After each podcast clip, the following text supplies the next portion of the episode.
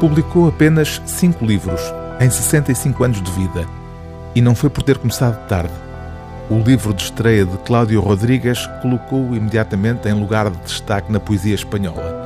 Dom de la Ebriedade, publicado em 1953, quando o poeta tinha apenas 19 anos, levou uns quantos, escrevem os responsáveis por esta antologia, a criarem em torno do poeta uma aura de gênio, comparando, dadas a sua juventude e a sua munição de leituras, a. Apesar disso e dos mais altos prémios literários que lhe foram atribuídos, Cláudio Rodrigues recusou sempre a ideia de poder tornar-se um poeta profissional, daí ter publicado tão pouco. Para escrever poesia que valha a pena, dizia Cláudio Rodrigues, é preciso conhecer a dor, é preciso ter sido ferido. Esta edição bilingue oferece pela primeira vez em língua portuguesa uma panorâmica larga da obra deste poeta espanhol que viveu entre 1934 e 1999.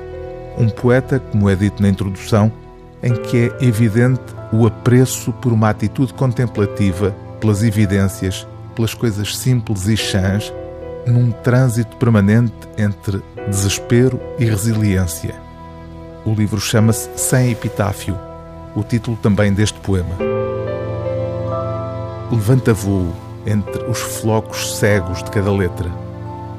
Solta uma inocência que então se grava mesmo ao meio da alma. Deixa, deixa tal mistério e tal proximidade, tal segredo que é já renascimento. A vida pressente-se. Vai, vai.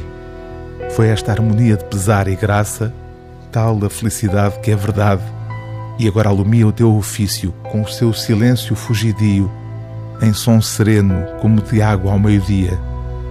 Levanta voo, não entres neste corpo total, onde amanhece.